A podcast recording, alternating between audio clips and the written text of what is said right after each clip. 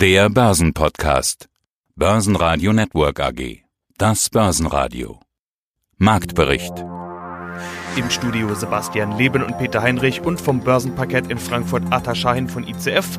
Außerdem hören Sie diesmal Achim Matzke, Leiter der technischen Analyse der Commerzbank zur DAX-Chartanalyse, Hendrik Loffrute, Portfolio-Manager bei Apo Asset Management zum Thema Digital Health einen Ausschnitt aus der Siemens-Pressekonferenz mit Siemens-Chef Joe Käser, Biotest-Pressesprecher Dirk Neumüller zu möglichen baldigen Corona-Medikamenten und Investor Gregor Rosinger aus Wien mit Kritik an der Corona-Wirtschaftspolitik.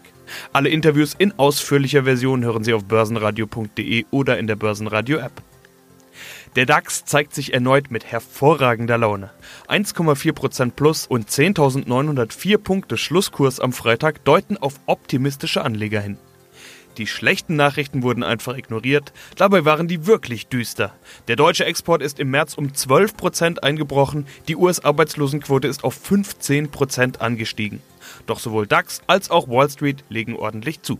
Mein Name ist Atakan Schein, ich bin hier zuständig für die derivativen Produkte an der Börse Frankfurt. Schauen wir uns äh, ganz klassisch erstmal den DAX an. Wie zeigt er sich denn gerade und was machen die Scheine dazu? Also der DAX äh, zeigt sich von seiner guten Seite. Wir kratzen an der an der 11.000. So haben sich auch die Anleger halbwegs positioniert, gehen doch sehr gerne long und haben auch recht bekommen. Wenn du mich jetzt genau fragst, wieso wir jetzt so einen steigenden DAX haben, naja, wir sind die Börse, wir spielen die Zukunft und wir spielen momentan ein eher optimistisches Szenario. In Zusammenspiel mit den Lockerungen in der Corona-Krise hoffen, hoffen wohl die Anleger, dass es auch auf den DAX abfärbt. Da geht es aufwärts. Welche Scheine sind es denn insbesondere?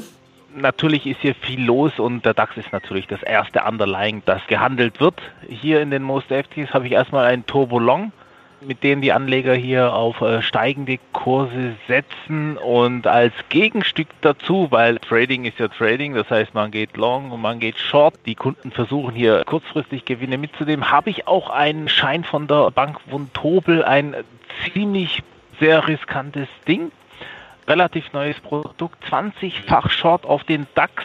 Also ja. sprich, wer hier die Meinung hat, wir sind, wir sind wirklich oben und es geht jetzt kontinuierlich nur noch nach unten, dann puh, kann man diesen Schein schon kaufen. Ein wirklich heißes Ding und die Anleger wollen auch äh, dieses Produkt handeln. Ja, hallo zusammen.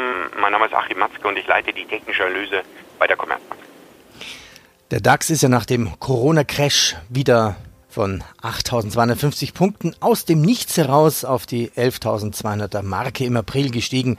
Das war ein Anstieg um 35 Prozent, das war zu viel. Ja, und der 40-prozentige Rückgang, ja, der war auch zu stark und zu schnell. Aber war nicht auch dieser gleichzeitige Anstieg viel zu schnell?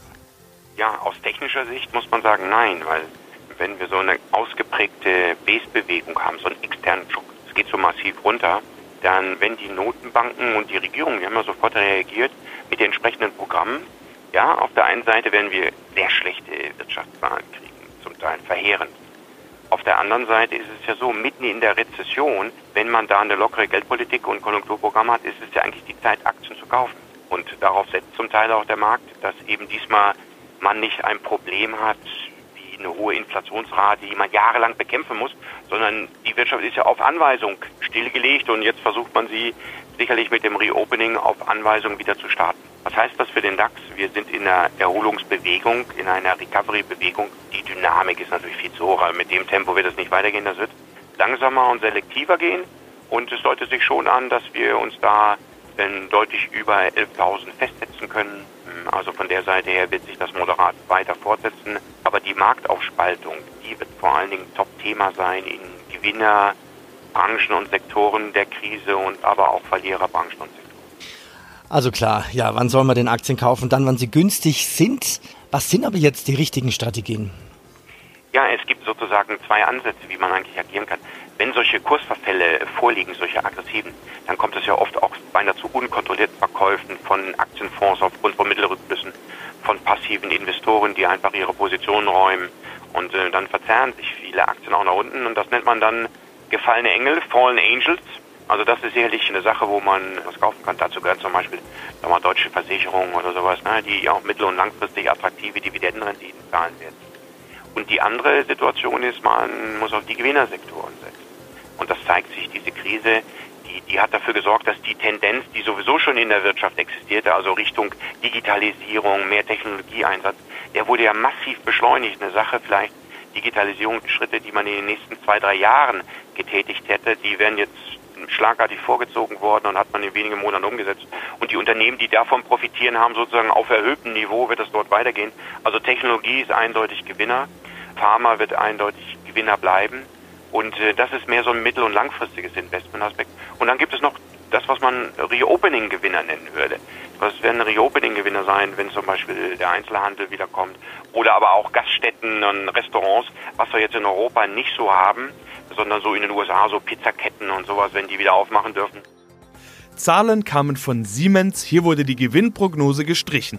Die Q1-Zahlen hielten sich zwar stabil, der gesunkene Auftragseingang deutet aber bereits auf eine schwächere Zukunft.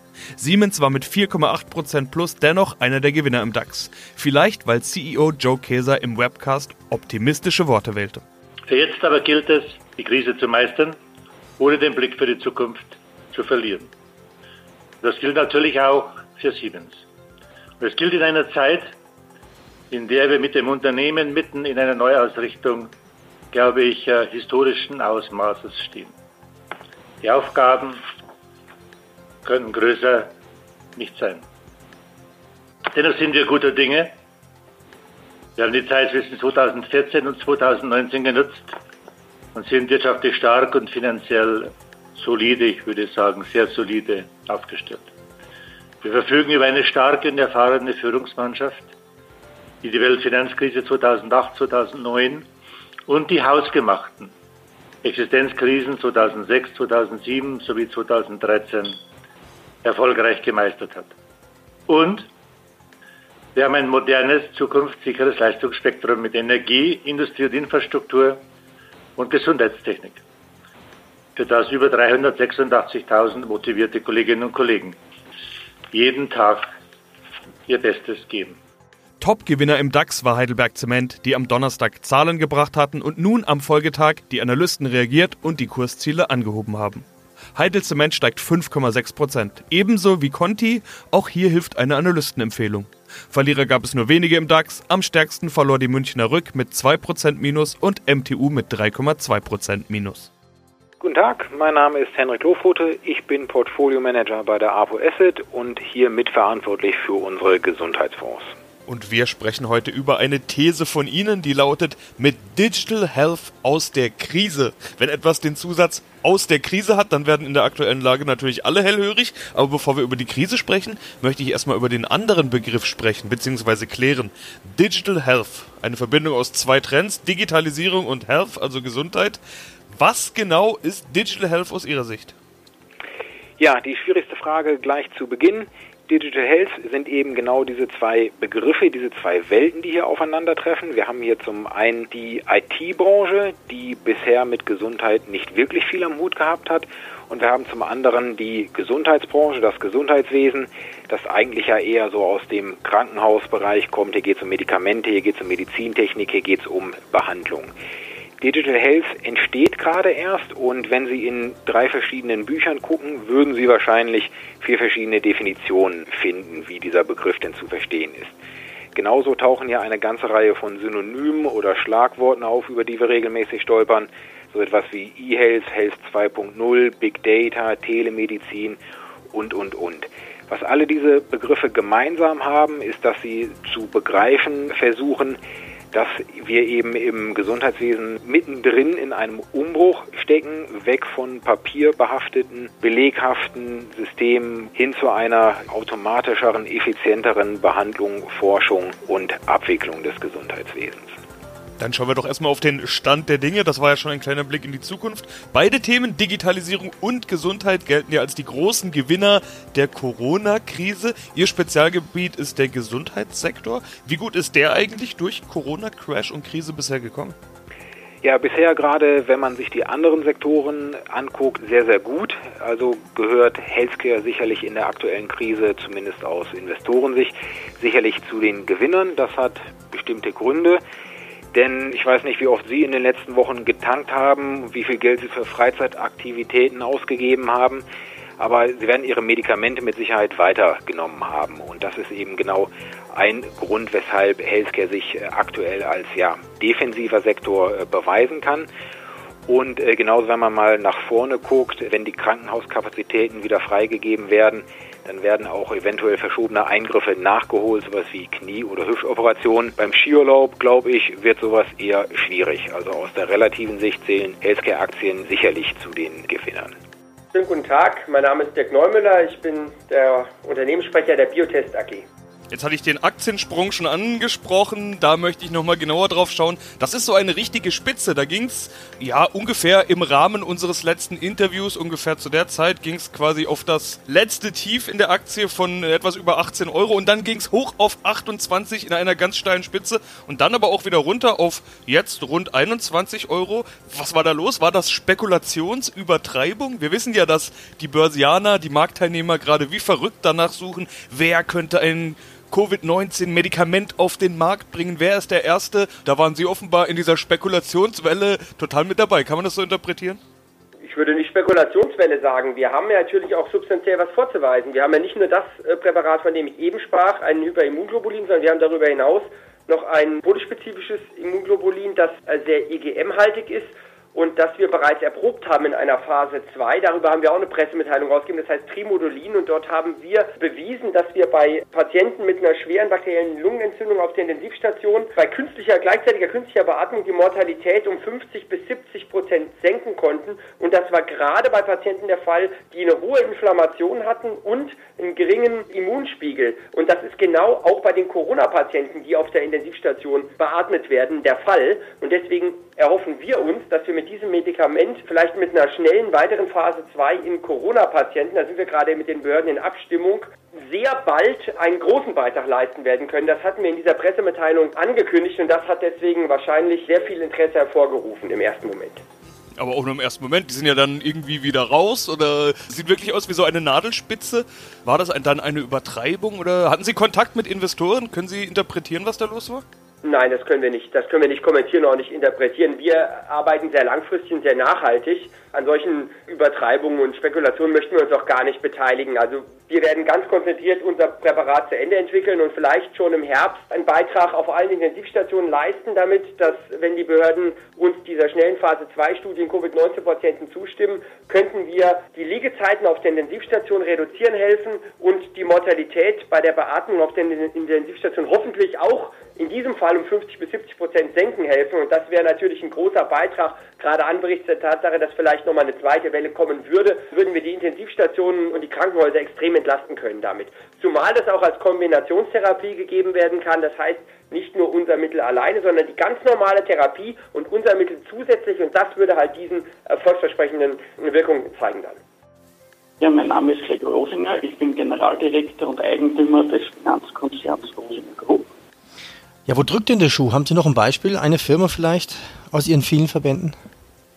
Naja, der Schuh drückt im Prinzip äh, bei, es gibt mehrere Schuhe, die drücken. Der eine Schuh ist, dass man bei den staatlichen Wirtschaftshilfen, äh, da hat man mittlerweile teilweise nachgebessert, aber eben wirklich äh, konkrete Beispiele vor Augen gehabt hat, die bei weitem nicht die gesamte Bandbreite der Wirtschaft abdecken. Und da ist natürlich das Thema, dass gerade Unternehmen, die wirtschaftlich gut dastehen, Schwierigkeiten haben, hier eine staatliche Überbrückungsgarantie zu bekommen, mit der Begründung, ihr braucht ja die Liquidität eh nicht. Ich finde, das Ganze ist natürlich eine, ein Unsinn, weil man sollte ja gerade in Zeiten wie diesen die gut laufenden Unternehmen entsprechend favorisieren und stützen. Ich bin sogar der Meinung, dass man sagen sollte, es gibt eine staatliche Überbrückungsgarantie für alle jene Unternehmen, die mehr als 50 Prozent Eigenkapitalquote haben.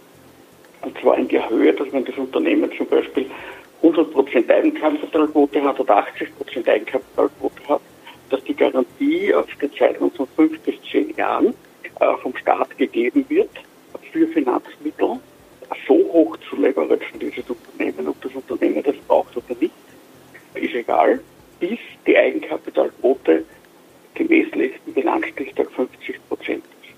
Und dann würde ich als Staat diese Unternehmen verpflichten, jene Unternehmen zu übernehmen, die schwach sind.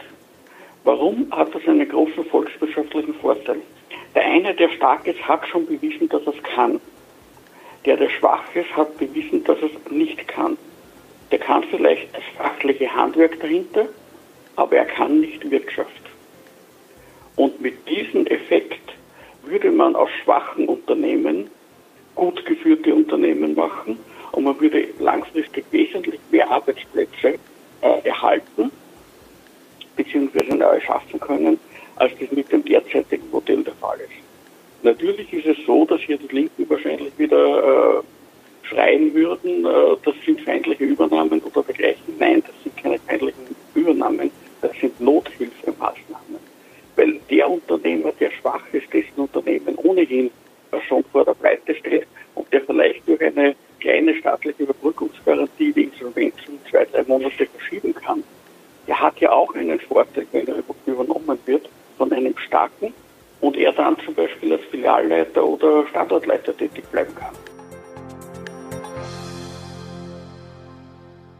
Börsenradio Network AG Marktbericht